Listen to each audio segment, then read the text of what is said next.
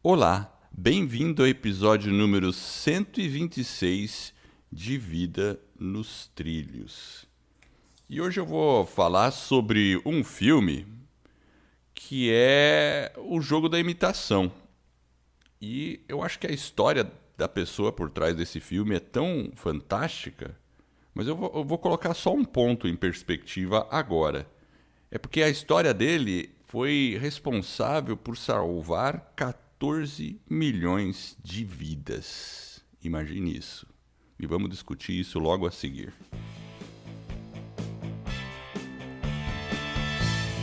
Meu nome é Edward Schmitz e Vida nos Trilhos é o podcast com a sua dose semanal de desenvolvimento pessoal e alta performance. Aqui eu e meu parceiro Pérez, Mr. Jefferson Pérez, nós destrinchamos as técnicas e os comportamentos que irão levar você rumo às suas metas e seus sonhos. Ó, oh, lembra aí, você é a média das cinco pessoas com as quais você mais convive. Então junte-se a esse time para começar a sua semana em velocidade máxima rumo aos seus sonhos. E aí, meu caro Jefferson, gostou do filme? O jogo da imitação. Eu gostei bastante. Assisti novamente, tinha assistido já lá atrás e agora dei mais uma olhadinha nele para me preparar para o episódio. História interessante. É, eu assisti lá atrás, não assisti novamente. Então vou contar com a sua ajuda para eu ir refrescando a minha memória. Mas eu dei uma lida na internet para também trazer algo na memória e poder lembrar dos pontos importantes. Agora, quando alguém ouve o, o, o título, Jogo da Imitação, fica meio confuso, né? Parece que são aqueles carinha que fica no centro da cidade de, de luvinha e cara pintada branca que fica que nem sombra atrás da gente, né? Pode até ser, mas era bem diferente, né? O contexto dele era. De chapéuzinho, né? É... Você já viu esses caras? O cara tá andando veio sombra é... atrás, né? O jogo da imitação. É. Mas não é esse daí, não, né? Não, né? Não, acho que não. Fala um pouco. É, é na verdade, a, a história é de um britânico que na verdade é, acho que é Alan Turing o nome do sujeito, é, né? Alan Turing. E ele, é. ele faz parte dentro de um contexto né, de guerra, Segunda Guerra Mundial, a Alemanha aí, entrando forte na Europa, ali invadindo. Ele é matemático, né? Isso, ele é um ele matemático, matemático, ele é de Cambridge, na verdade, e os nazistas tinham um, um código de comunicação extremamente avançado, né, criptografado na época, e que ninguém conseguia quebrar aquele código. E aí ele entra né, para uma equipe para tentar ajudar uma série de outros né, cientistas ali, matemáticos, a tentar decifrar aquela mensagem. Era uma máquina né, que chamava Enigma, e aí ele tem que fazer uma decodificação. Então ele, ele trabalha lá com, com a outra galera. E o principal é o Alan, né, que é o sujeito que é um ponto fora da curva e tenta, dentro de um sistema criptográfico da época, desvendar ali o, como que os alemães se comunicavam. Inclusive, esse código Enigma, eu estava vendo, ele permite 159 milhões de milhões de combinações. Ou seja, é 159 seguidos de 18 zeros. é muita combinação. Ou seja, e, e, tinha o fato de que era assim, ele, o código era gerado toda manhã às seis da manhã. E eles usavam esse código ao longo do dia até a meia-noite. Aí acabou. No dia seguinte, eles criavam outro código. Claro, eles criavam esses códigos a partir de um, um algoritmo, né, de uma criptografia base mas toda manhã o código era diferente, entende? Então, eles tinham apenas 18 horas para decifrar aquele código daquele dia. Porque, na verdade, o que, que eles tinham que fazer? Eles tinham que tentar fazer uma engenharia reversa daquele código para chegar numa mensagem inteligível. Se eles chegassem numa mensagem inteligível, eles descobriram mais ou menos a chave do código e aí tentar entender como o código funcionava, como esse algoritmo funcionava. Né? É, então, é, era bem por aí mesmo. O cara tinha pouco tempo para decifrar o código, mas se eu não me engano, Edward, eu acho que era meia-noite que o código era transmitido e aí eles tinham que trabalhar até X horas do dia seguinte, mas era mais ou menos isso aí. Mas eles tinham uma dificuldade muito grande, porque os alemães, além de ter uma máquina extremamente avançada para a época, eles tinham esse jogo de essa combinação de ficar mudando, então dificultava ainda mais os serviços de inteligência das outras nações. Então era realmente é. um sistema assim, mas muito, muito, muito avançado para a época. E dentro daquele contexto eu fui tirando algumas lições que a gente pode é, tentar uh, tirar, extrair do filme. Eu marquei aqui algumas lições que a gente pode e discutindo ao longo aí do episódio. Eu vou soltar a primeira. A primeira lição que eu acho que é, ficou ali é a questão do relacionamento e da comunicação do Alan, porque ele sendo um matemático, ele tinha uma certa dificuldade de se relacionar e de se comunicar. Então, é, já ali, né, quando ele vai fazer uma entrevista com o general, né, porque ele foi recomendado, né, ele era da universidade, já tinha feito alguns trabalhos importantes. Quando ele vai conversar lá com o general, ele fala mais ou menos assim que o, o que o general precisaria mais dele do que o contrário. Então é como se ele se colocasse como sendo uma estrela. Ele era, é, é, ele, ele era muito arrogante. É isso. É, o filme não mostra ele sendo arrogante de uma forma talvez intencional. Na verdade, é mais uma pessoa introvertida e que é presa talvez num mundo um pouco diferente, mas é exatamente isso que é o ponto interessante. Que às vezes se você né, tem essa inteligência aí mais exacerbada, ou se você tem um grande sonho, uma grande meta, a, questão do, do, relacionamento, a gente tem que ter esse, essa percepção que a gente tem, a gente precisa dessa comunicação, precisa se relacionar e a gente tem que driblar esse desafio, porque senão esse resultado que você está perseguindo, dificilmente ele vai né, você vai conseguir alcançar esse resultado. Ou talvez você até consegue, mas o preço que você paga talvez seja muito alto e talvez não vale a pena. Talvez existam outras formas de você conseguir aquele mesmo resultado sem ser talvez um pouco arrogante, sem ter essa dificuldade do, do, do relacionamento. Talvez exercitar um pouco da, da persuasão, daquela questão de você se relacionar mesmo. E não é ser falso, é, é questão de relacionamento de comunicação, como é, que você estabelece isso, né? É, eu anotei aqui, Jefferson, sobre trabalho em equipe, porque ele tinha dificuldade de trabalhar em equipe. Tanto é que ele ficou, você que viu o filme pode me confirmar, acho que ele, ele se separou um pouco, né? Aí ficou ele trabalhando sozinho e a equipe. Aí quem que entrou no meio foi aquela mulher que ele acabou contratando, né, na equipe que falou, não, peraí, temos que trabalhar junto. Aí depois ele acabou voltando, né? Foi assim, né? Algo assim, né? Depois ele acabou voltando, né? É, a, a questão do trabalho em equipe é uma outra coisa que também é importante, porque ele, ele tem essa dificuldade do relacionamento, e quando você tem a dificuldade do relacionamento, você acaba trabalhando de uma forma um pouco mais isolada, digamos assim. E aquela moça lá que ele seleciona, ele faz a, o processo seletivo, ela coloca para ele, olha, você precisa ser talvez um pouco mais razoável aí, digamos assim, com os seus companheiros, porque você tem que trabalhar e você tem esse objetivo. Ele é um cara extremamente focado, trabalhava demais, né, naquele objetivo, naquele sonho, né, em decifrar a máquina para ajudar a guerra. Era um objetivo nobre, mas ele precisa dessa questão do apoio, trabalhar em conjunto, trabalhar em equipe, ser esforçado, trabalhar de uma forma inteligente, mas também de uma forma né, em conjunto mesmo. Você vê times de alta performance às vezes, quando tem, né, principalmente nos esportes, é uma coisa mais fácil da gente identificar didaticamente. Né? Se você tem um, um, um líder ali que está liderando, que está tentando fazer um trabalho em equipe, é, as coisas começam a funcionar de uma dinâmica um pouco diferente. Inclusive, no filme, né, Edward, ele muda esse comportamento, ele faz o ajuste. Quando ele faz o ajuste, o que é engraçado é que ele leva até uma maçã né, na hora do almoço lá para o pessoal, todo mundo fica meio espantado quando ele leva a maçã. E talvez do jeito dele, o que ele achava que poderia ser feito naquele momento, talvez não era o que se esperava, né? levar uma maçã não, mas no contexto dele, ele estava se esforçando para trabalhar em conjunto.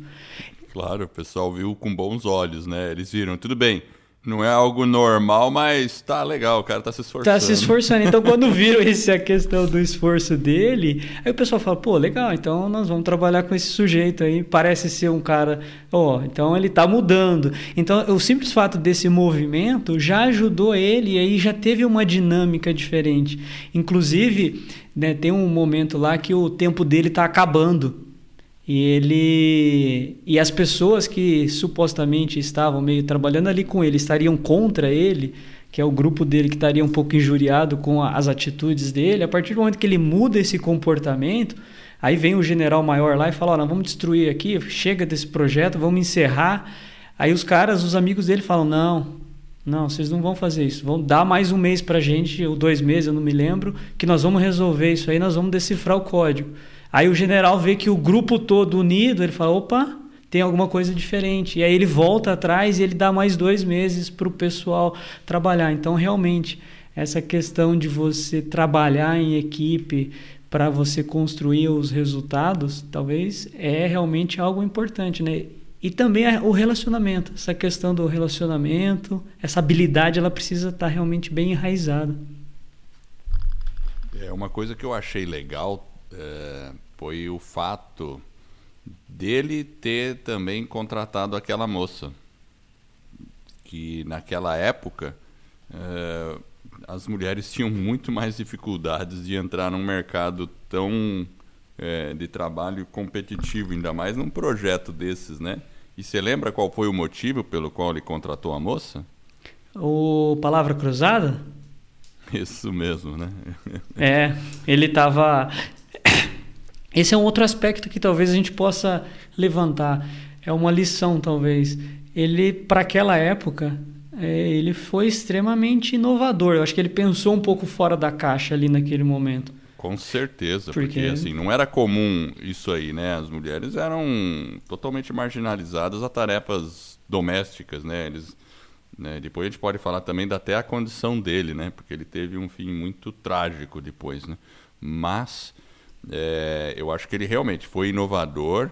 Ele olhou assim o resultado, independente do sexo, da condição da pessoa, enfim. Ele olhou o resultado. Ela resolveu a palavra cruzada muito mais rápido que os homens. Aí ela falou: não, peraí, essa, essa aqui tem alguma coisa. Deixa eu, deixa eu trazer comigo, né? Yeah. É, então, inclusive, ela resolveu, Edward, é, se eu não me engano, ele, o, o general pergunta para ele, mas será que as pessoas vão conseguir? Aí ele fala, não, sim, isso aí na verdade eu consegui em oito minutos. Calma, fica tranquilo que só depois dos oito minutos. Aí dá seis minutos lá no relógio, ela, opa, levanta a mão, ele fica meio espantado. Fala, puxa, né? Ele fica, ué, mas ainda uma mulher? Mas aquilo que você falou, ele rapidamente já venceu aquela questão do preconceito. Ela chega atrasada, na verdade. E aí, para acabar a discussão, ele pede para ela entrar, sentar, e ela é a primeira que, que, que, entrega. que entrega o resultado. E aí, como tem um resultado, independente da crença, da cor, ele fala: não, você está no grupo, você está na equipe, você vai fazer parte e vamos nessa. Então, é, realmente, para os padrões da época, foi algo inovador. Ele pensou fora da caixa. Inclusive, se você olha em perspectiva, ele fala para o general em algum momento o seguinte: olha, eu preciso de 100, é, acho que é 100 mil libras, sei lá, hoje seria talvez, sei lá, um bilhão, é, enfim, ele pede uma quantidade exorbitante pro, pro general dele. E aí o cara pergunta para ele, é bem engraçado, porque o cara fala, viu, mas tudo bem, você precisa dessa grana, mas me explica aí, porque, né, o que você vai fazer com o dinheiro? Como que é isso? E ele responde na lata, assim, tipo, ó, você não vai entender. Ai, ai, aí o general pede para ele, tipo, né? Cara, o sujeito tem uma patente maior. Então, essa questão que a gente falou do trabalho em time, da comunicação, mas aí ele fala, o general fala para ele, viu, se esforça um pouquinho aí, tenta me explicar. E ele, de novo, ele pensa fora da caixa e ele inova. Porque ele fala o seguinte, ok, tudo bem, entendi, mas quem que é o seu chefe? Ele pergunta pro, pro general dele. General. E aí o cara fala, olha, é o Churchill. Winston é, Churchill. Fica lá na rua 10, lá tal. E o que, que ele faz? O Churchill, obviamente, era, era um, né, um conservador, era um político, estadista britânico, mas era o principal, o número um ali, né, naquela condição de guerra, ele é o general maior. E aí ele escreve uma carta pro Churchill, manda a carta lá através de um outro sujeito, e aí ele, o Churchill aprova. O Churchill né? aprova e ele vira o, o chefe ali do, do batalhão dele. Ele demite alguns caras que realmente estavam ali, é, talvez politicamente indicado. Estavam talvez até meio. Existia uma contra-espionagem na época. Então tinha espionagem, mas e ele já tinha percebido isso. Ele era extremamente inteligente. Então, mas ele, ele de novo ele pensa fora da caixa. Essa questão de às vezes a gente inovar de você pensar em construir soluções que talvez ninguém imaginava que ele iria pedir o dinheiro, pedir para o cara, né? O número um ali escreveu uma, ele foi persistente, obstinado. E isso é talvez muitas vezes a gente tem que fazer essa reflexão. Será que é o que não falta para a gente em alguns momentos? Talvez essa questão de você ser bem persistente, insistir, inovar em busca daquilo que você deseja. e eu acho, eu, eu anotei aqui ter coragem porque ele teve que ter muito culhão para mandar a carta para o Churchill. Sim, ele poderia. Sabe, porque às vezes a gente fica pensando, né? Ah, eu queria falar com tal pessoa, mas você fica com medo de falar com a pessoa, ou pedir, ou ter acesso, porque você fica com medo do não. Mas é aquela história, o não você já tem. Então por que não, ten não tentar? E ele, ele teve essa coragem, foi lá, tentou, passou a carta e acabou acontecendo. E olha só o resultado, né? Foi um resultado fantástico, porque, inclusive, a gente fala dessa máquina que, que ele criou, ela é considerada o primeiro computador da história. Porque realmente era uma máquina eletromecânica capaz de fazer cálculos muito mais rápido que vários humanos juntos. E, e eles tinham que. É, é, porque parece que a máquina eles tinham que ir dando pistas, alguns segmentos de informação que a partir daquilo ela ia fazendo os cálculos. Né? E, e eles, acho que também tinha outras pessoas, matemáticos, tra trabalhando em paralelo na, na solução. Só que era um bando de matemáticos trabalhando em cima de papel, e aí não tinha muito como conseguir calcular tanta coisa. Hoje, provavelmente, com nossos computadores de bolso, um celular, a gente pudesse decifrar um código desse em alguns segundos, né?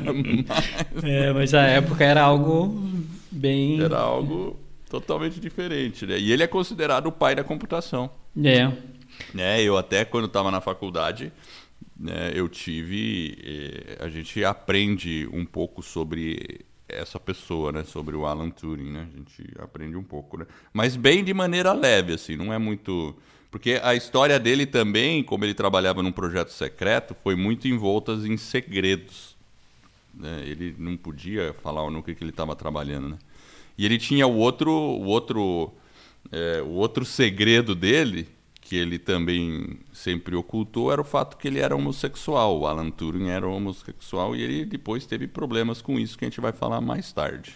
É. Uma coisa que eu achei interessante do filme, que mostra em alguns momentos, Edward, é ele, dentro daquele contexto de guerra, em alguns momentos, né, ele trabalhava bastante, obviamente, as pessoas eles tinham que ficar até tarde, então tinha uma série de restrições, mas uma coisa que me chamou a atenção é que eles mostravam ele em alguns momentos, é, óbvio, correndo.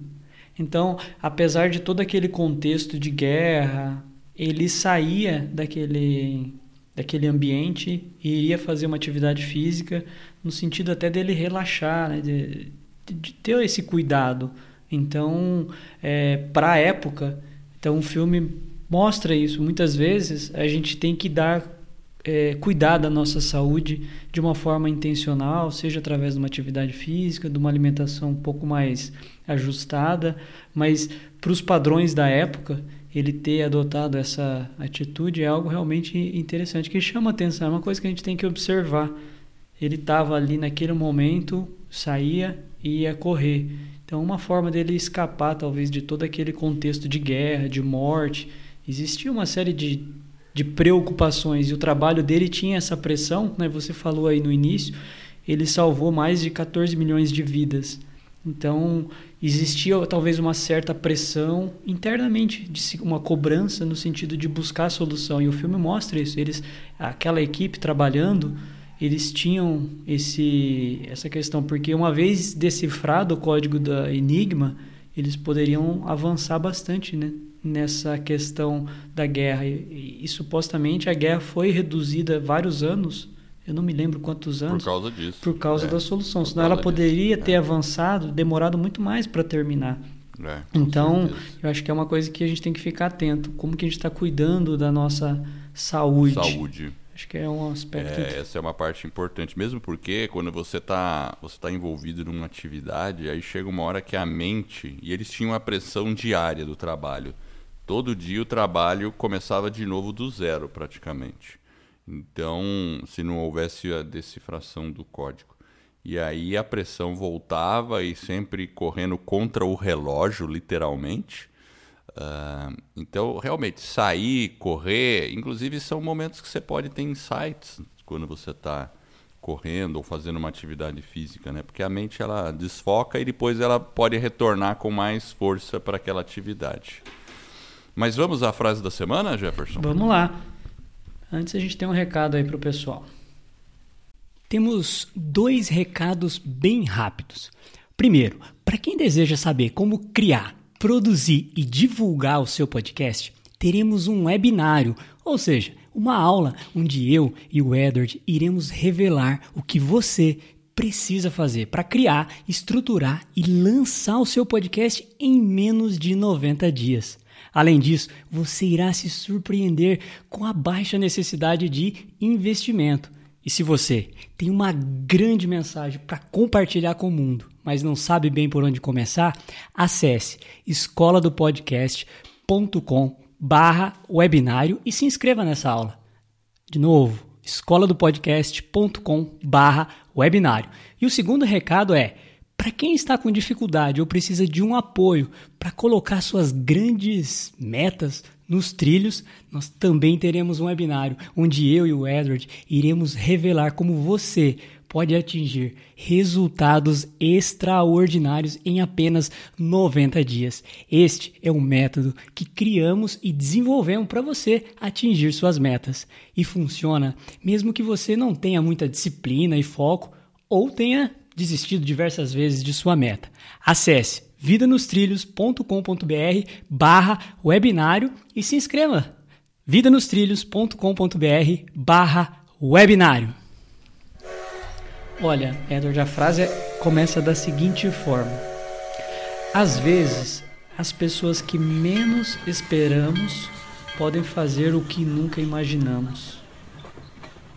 A frase é do próprio Turing, que ele fala ah, no meio do Turing. filme. Essa frase ele solta ela em alguns momentos do filme. A frase é assim, ó: Às vezes, as pessoas que menos esperamos podem fazer o que nunca imaginamos.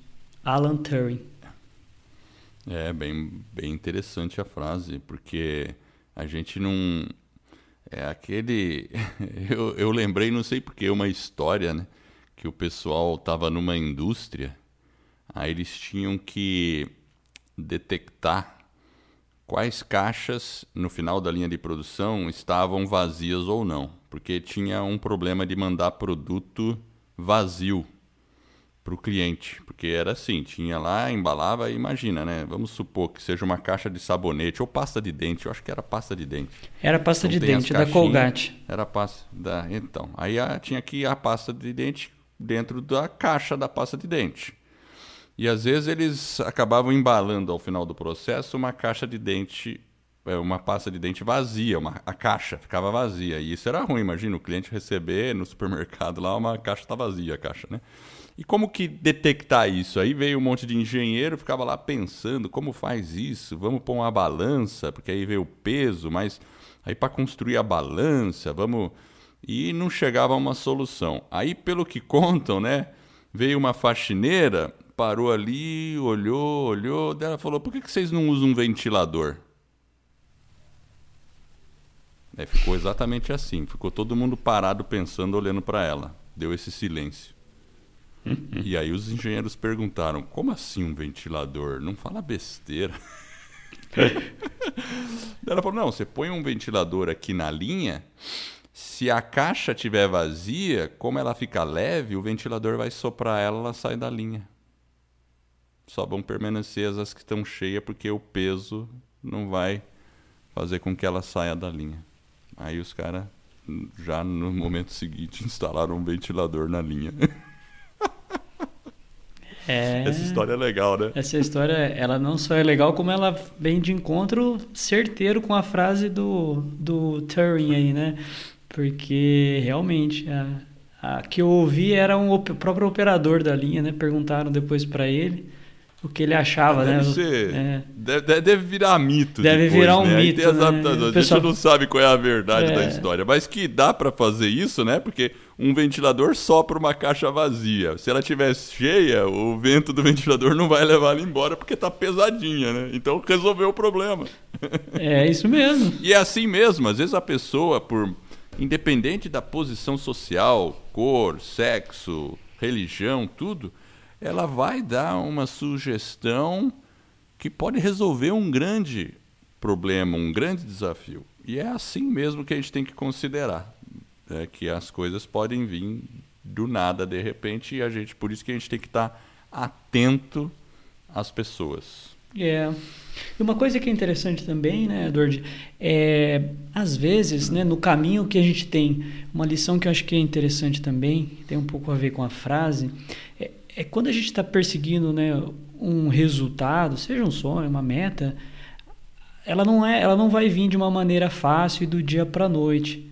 E talvez a gente tenha que abrir mão, né, fazer, eu não diria sacrifício, sacrifício talvez é uma palavra um pouco forte, mas talvez você tenha que abrir mão de algo naquele momento para conseguir algo ali no momento futuro. Então, às vezes um resultado que a gente deseja, a gente vai ter que ter alguns sacrifícios. E não é ruim fazer o sacrifício. Inclusive, a gente teve lá um o episódio, estava até resgatando o episódio 62, onde a gente falou daquele professor israelense, o Tal Ben, que ele é de Harvard, que ele tem uma disciplina que ajuda as pessoas, os alunos, a aprenderem a ser feliz. E ele ah, sim, verdade. lembra lá o tema da felicidade, inclusive ele apresenta, Lembro. eu acho que eram são quatro arquétipos. Eu até marquei aqui os quatro arquétipos, onde ele fala do primeiramente do hedonismo, que, né, que são aquelas pessoas que talvez aproveitam o momento presente e têm o foco apenas e tão somente no agora, no bem-estar agora e não pensam um pouco mais à frente. Tem o que a gente chama ali de rat race, que são as pessoas que dizem que apenas vão ser felizes quando algo muito bom acontecer com elas lá no futuro, ou quando ela comprar uma casa, ou quando ela conseguir um aumento. Então a pessoa joga aquela felicidade muito lá na frente. Tem o, o terceiro arquétipo que é o nilista, que é aquela pessoa que só vive do passado. Olha, antes era tudo maravilhoso aqui. Na minha época. Na minha época era muito bom. Eu era feliz e não sabia. E aí. Na minha é... época, Jefferson, Nossa. a gente se divertia de verdade. Isso, aí a pessoa fica naquele jeito. E tem o que ele chamava, né? Inclusive, essa construção que ele fala da felicidade, esse modelo que ele apresenta, desses quatro itens, ele faz uma comparação com o hambúrguer. Né? Então, é o hambúrguer do hedonista, do hat race, do nihilista, e tem o quarto item que é a felicidade plena, que é como se fosse talvez comer um sanduíche que é, como que ele fala, é você é feliz, ele te ajuda a ter mais saúde, ele te ajuda a se tornar mais saudável, ele é saboroso, ou seja, você tem um benefício presente e um benefício lá na frente. Então, é uma soma de todos esses, mas de uma forma um pouco mais equilibrada. Então, essa questão que você percebe no filme, eles fazendo aquele sacrifício para ter aquele resultado, mas de uma maneira mais orquestrada através de, desse conjunto né, que o Ben apresenta para nós. Né? Então, se você não ouviu o episódio, volta lá, a gente traz os detalhes de cada um desses arquétipos, a gente fala com bastante detalhes no episódio 62, mas eu acho que é, a gente tem que pensar que para um benefício maior, né, eles estavam lutando realmente para acabar com a guerra. Então é algo realmente diferente. Então teve que ter ali um certo sacrifício no sentido de abrir mão de algumas coisas para ter um benefício mais para frente. Então, às vezes a gente tem que pensar nisso, né? Como que eu posso hoje, dentro da minha vida, dentro do meu contexto, talvez eu tenha que abrir mão de algumas coisas pequenas para eu ter um bem maior no futuro. Mas eu também preciso aproveitar o hoje e não esquecer do amanhã, né? Não ser talvez muito hedonista. É, é um equilíbrio entre esses quatro é arquétipos. É um equilíbrio, de fato, porque você pode.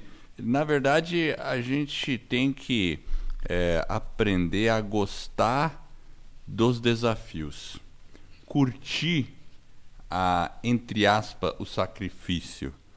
É como você está correndo uma maratona a corrida ela exige esforço, mas naquele processo de correr você também sente prazer. Porque tá, tudo bem, suas pernas estão doendo, você tá com uma respiração, tal, mantendo o ritmo ali, mas ao mesmo tempo você está livre, você está vendo uma paisagem, você tem um objetivo, você está enxergando, pelo menos na sua mente, a linha de chegada. E é isso. Eles tinham aquela convivência, aquele desafio do momento, aquela tensão, eles viam. Então é aprender a gostar disso, dessa, dessa, dessa parte dura do processo. É como uma academia, levantar peso é duro, mas a pessoa quando começa a desenvolver a atividade, ela começa a gostar de, de sentir aquela aquele struggle, né? Aquela como fala em inglês, né? Aquela dor, aquela luta, né? Então é isso mesmo, né? Agora tem uma, uma outra coisa, voltando a falar do filme. Assim que eles descobriram o código Jefferson, o que, que eles fizeram? Imediatamente avisaram, porque o que, que acontecia? Através das mensagens, os alemães indicavam alvos, porque era a forma de comunicação, né? A comunicação era muito, muito é, feita por código Morse, é, então, e vinha toda aquela sequência de código e eles não sabiam o que eles estavam falando, porque eles falavam de maneira criptografada, daí eles tinham que decodificar aquela mensagem. Viu um monte de letra, números que não significava nada. Então, por isso que eles construíram a máquina para depois conseguir decodificar. Uh, e isso significava que quem transmitia e quem recebia, os dois sabiam o código. E eles sabiam como, como criar e decodificar.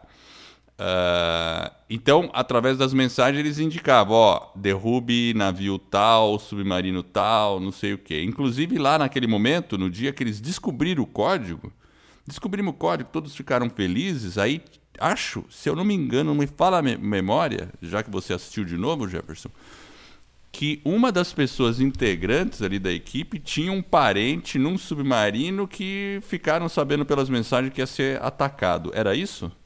Era isso, porque na verdade a, toda a comunicação. E qual foi a decisão? A decisão foi um conflito entre eles, porque na verdade era quando eles descobrem a, a máquina ali, o que, que a máquina faz, a, como que é a comunicação, eles começam a entender a estratégia dos alemães e quais eram os caminhos que eles estavam traçando, qual era a estratégia que tinha por trás para poder avançar e chegar na Inglaterra. Então eles já tinham passado pela França e eles estavam avançando muito rápido. Então quando eles descobrem o código, é, se eles falam naquele momento da mensagem que eles começam a evitar os alvos dos alemães, naquele mesmo momento os alemães iam mudar a, a, o enigma, porque eles iriam falar, puxa, os ingleses ou alguém descobriu o que nós estamos fazendo. Então eles tinham que fazer, uh, entender aquela mensagem, traduzir e fazer uma outra estratégia no sentido de que nós temos que permitir que os alemães continuem usando a Enigma, mas que tenha o menor prejuízo para nós alemães, né, para os aliados, e que isso traga o menor prejuízo possível. Mas voltando naquela questão do sujeito, realmente tinha um, um membro da equipe do Alan que teria um irmão morto. Ele falou: descobrimos agora, vamos ver o que, que eles vão fazer. Eles vão atacar o comboio tal. E aí naquele comboio estava o irmão de um dos, dos integrantes da equipe. Ele fala: não, não, então vamos avisar eles para eles mudarem a direção. E na verdade ele falou: não, nós não podemos fazer isso. Se a gente fizer isso, nós vamos revelar nossa estratégia agora, que nós descobrimos o código. Exato. E então, às vezes, a gente tem que pensar estrategicamente quando a gente quer algo. É difícil, né? É difícil, algo difícil. Situação. Porque eles tinham, porque, óbvio, se eles começassem a todo momento avisar, os alemães iam perceber, ué, eles estão descobrindo, já descobriram o código. Então, eles tinham que manter dentro de uma estatística isso era interessante. Dentro de uma estatística, eles tinham que permitir que alguns alvos realmente fossem derrubados. Abatidos. Né? Então a inteligência britânica sabia, ó, agora os alemães vão atacar aquele navio lá. Vamos avisar eles? Não, não vamos avisar. Não pode avisar. Porque senão vai sair fora da estatística. Os alemães, se fossem perceber que todos os navios agora estão percebendo, é porque descobriram o código. Eles iam criar outra máquina. Enfim. É. E foi dessa forma, né? Então, esse é um ponto, um aprendizado importante do, do e duro, né? Porque que outra forma teria, né? É, de fazer isso, né? E eles tinham que ter muito sangue frio nessa, nessa, numa situação dessa, para depois chegar num, num, numa vitória maior no final. Era tudo uma questão é um movimento como jogar um xadrez. É uma, são estratégias que você tem que decifrar. Você vai permitir que tenha o um menor número de mortos ali, no caso eram vidas, então era um pouco mais complexo, mas você não pode permitir que o seu adversário saiba o que você está fazendo. Então, eles ficaram realmente entre. Era, era uma situação complexa e era um departamento de inteligência, aquilo que você falou. Ninguém sabia o que estava sendo feito ali.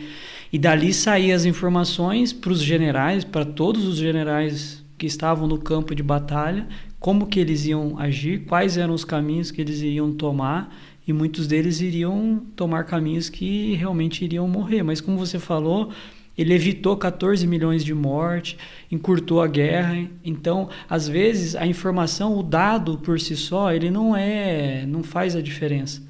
Às vezes ele é preciso ter um pouco mais de inteligência, de estratégia para você conseguir atingir aquele seu objetivo. No objetivo maior era vencer a guerra e precisariam morrer algumas pessoas. Não era, uma, acho que uma situação muito fácil, não deve ter sido. Não, com certeza. Imagina você saber que um monte de gente vai morrer e fala, putz, agora vão atacar esse navio. Quantas pessoas estão lá dentro, soldados, tudo. Putz, e você tem que deixar. E tem que deixar. Mas mas a, a, a conclusão disso é que, é, assim, ter a informação, quando você tem a informação, você controla uma situação. E é o que os, os britânicos fizeram. Eles tinham a informação e passaram a controlar ela. Então eles começaram a saber, ok, vamos ter tantas baixas, vamos ter tantas não sei o quê. E estrategicamente eles traçaram o puro do gato no final. É para encerrar a guerra de uma vez por toda, porque eles estavam num risco muito grande. Estavam até ali para. Né, eles iam ser invadidos. Imagina? né, os alemães estavam bem próximos ali, né, no canal, inclusive. É. é. e uma outra coisa que você até comentou, no, é, falando um pouquinho mais da vida do Turing ali, quando ele, ele revela a, ah, é verdade, a homossexualidade. Temos que comentar isso. É, eu acho que isso mostra para mim que às vezes a gente tem que ser um pouco mais tolerante com o diferente. Não é fácil, às vezes a gente acaba talvez inconscientemente não praticando talvez um pouco dessa tolerância. É, a gente vive num tempo talvez tão agitado. O próprio Turing, ele, ele sofreu bullying quando ele era jovem. Né? O, o, o filme vai mostrando, vai é, fazendo esse contraponto com a juventude dele. Ele era diferente, ele era um cara muito inteligente. E hoje a gente vê um pouco disso também, né, Edward? Às vezes né, o cara é do partido A, do partido B, às vezes a gente tem essa questão da tolerância que não é exercitada e às vezes os objetivos eles eram os mesmos. Às vezes a pessoa do partido A ou do partido B ela tem o mesmo objetivo, mas os meios e os caminhos que você vai seguir para atingir aquele resultado do partido A e do partido B são diferentes, mas o, o, o que é importante. O objetivo é o mesmo. O objetivo, é. nós estamos dentro de um mesmo objetivo. E isso que tem que estar em mente. E às vezes a gente vai ter divergências, mas precisa existir. Uma coisa é você não concordar com o outro, outra coisa é o desrespeito. Então, às vezes a gente vê algumas situações ruins, então a gente tem que né, praticar um pouco mais dessa tolerância com o diferente. Eu acho que isso é um ponto que a gente tem que estar tá observando até com mais frequência, para a gente às vezes não ser injusto, enfim, eu acho que tem várias situações aí hoje na sociedade viva é. que é importante essa reflexão. O é. Turing, né, o Alan Turing, inclusive ele foi preso depois, é, em 1951, foi posterior, né, a todo esse conflito, a guerra, tudo. Ele foi preso por ter, é, ter sido fraglado aí com um relacionamento com um outro homem. Né? E na época era crime isso. Na... Imagina, isso era crime. É uma coisa inconcebível, né, Jefferson? Uma coisa, mas imagina, né? E aí ele foi submetido a uma castração química. E em final, aí ele teve uma morte trágica depois, anos depois, e nunca souberam se foi suicídio. Aparentemente parece, né? Que aí ele ficou muito muito afetado por tudo isso. Né? É. Então, era um homem com muitos segredos. Imagina, ele, ele trabalhou num projeto secreto, e aí ele também trabalhou, é, ele vivia escondendo uma realidade né, da questão da opção sexual dele. E, Não só enfim, isso, né? Ele tinha que esconder o próprio projeto lá, o M1, é, M16, isso, ele tinha que, ele, quando terminou a guerra, eles venceram, ele, ele, ele não, não, podia, podia falar, falar, né? Ele não, eles, a equipe foi foi desfeita e cada um seguiu um rumo e eles não podiam falar desse projeto. Né? Então era uma situação Exato. difícil. Né? E a própria situação pessoal dele aí que você falou, né? dessa questão química, dos remédios lá que ele era obrigado a tomar, aí começa a mexer no sistema hormonal, na parte emocional, enfim para a época, né, era crime, então era realmente uma coisa perturbadora. Então a gente, por isso que eu acho que talvez essa questão da tolerância é uma coisa importante da gente fazer essa autorreflexão, né, cada um dentro do seu contexto. Mas uma coisa que o Alan Turing trouxe que é realmente diferente que você observa dentro do, do filme, né, Edward? Quando chegava, né, eu lembro que teve um, um determinado momento que chegou, acho que era meia-noite e as pessoas lá da outra equipe, né, na verdade era a equipe dele, ele trabalhava meio isolado, meio sozinho, eles ficaram muito frustrados porque eles não conseguiam decifrar o código. E os alemães estavam ali, eles perceberam que eles não conseguiram.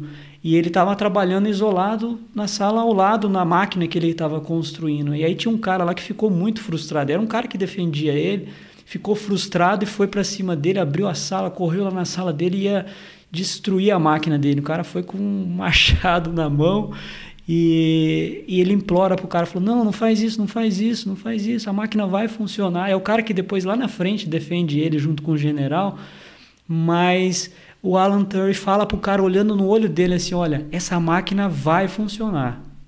E aí o cara parece que fica paralisado naquele momento.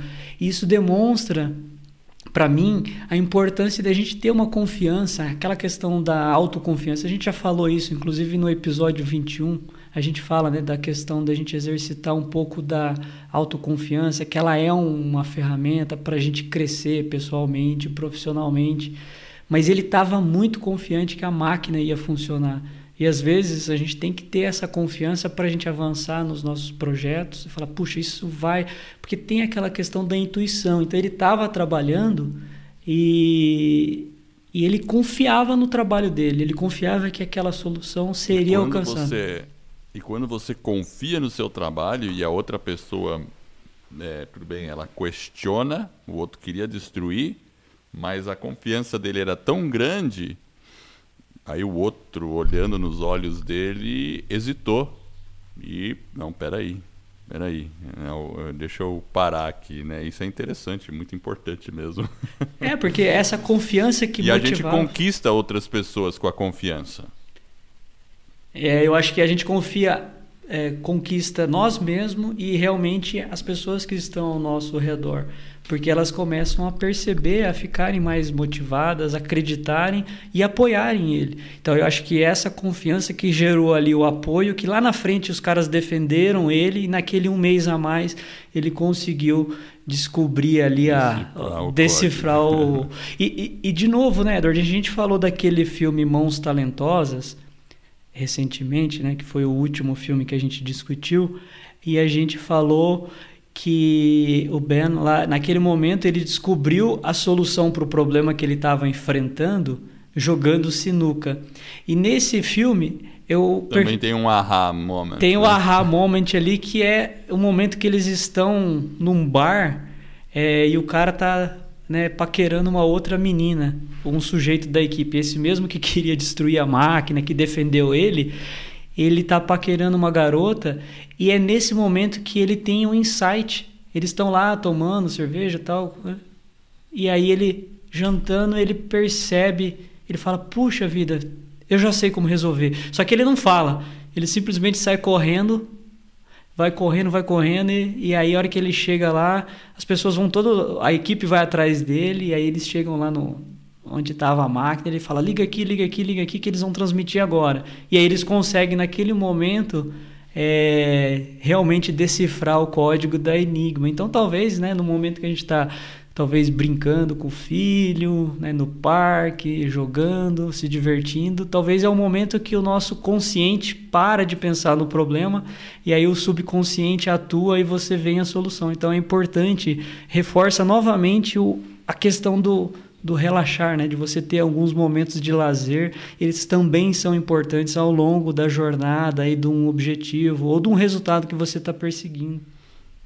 Mas é verdade, Jefferson, essa questão dos aha moments, ou falando dos momentos eurecas, normalmente acontecem naqueles momentos em que a gente está fazendo uma outra atividade não relacionada com o assunto. Você veja, um foi o jogo de sinuca, o outro foi o bar. Então a gente volta naquele contexto que você falou. Por isso a importância da gente estar tá se exercitando também, cuidando da saúde e ter alguns momentos de lazer, porque nesse momento de lazer pode vir o eureka moment, o momento eureka e você, opa, tive a solução do problema. Aí você consegue voltar com mais energia para cima do, do que você estava fazendo. É bem, bem legal isso aí. E uma curiosidade agora que eu vou falar, eu não posso deixar de falar isso, porque o, o ator que faz esse filme é o Benedict Cumberbatch. Cumberbatch, eu acho que é assim que se fala, Benedict Cumberbatch. Ele também faz o Sherlock Holmes. Mas ele faz um filme que eu adoro, que é o Star Trek. Jornada nas Estrelas. Ele fez lá um, ele fez um, um vilão assim que fãs de Star Trek conhecem, um vilão fantástico. Eu gosto muito desse ator aí, um trabalho bem bacana. Então é isso aí e eu quero agradecer você que está me ouvindo. Ouvindo aqui eu e o Jefferson, e eu espero de coração que este episódio e todos os outros que a gente venha a produzir e os que a gente já produziu ajude você a colocar a sua vida nos trilhos. Se você gostou do nosso podcast, desta mensagem, faça uma avaliação, nos envie um e-mail. A gente vai ficar muito feliz.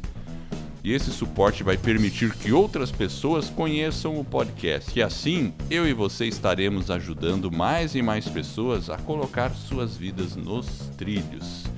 Fique ligado, acesse o nosso site www.vidanostrilhos.com.br. Lá a gente vai colocar link pro, pro trailer do filme, informações aqui gerais do que, que a gente falou e eu agradeço a sua audiência. E essa é uma jornada que está apenas no começo. Vida nos trilhos. Você no comando da sua vida.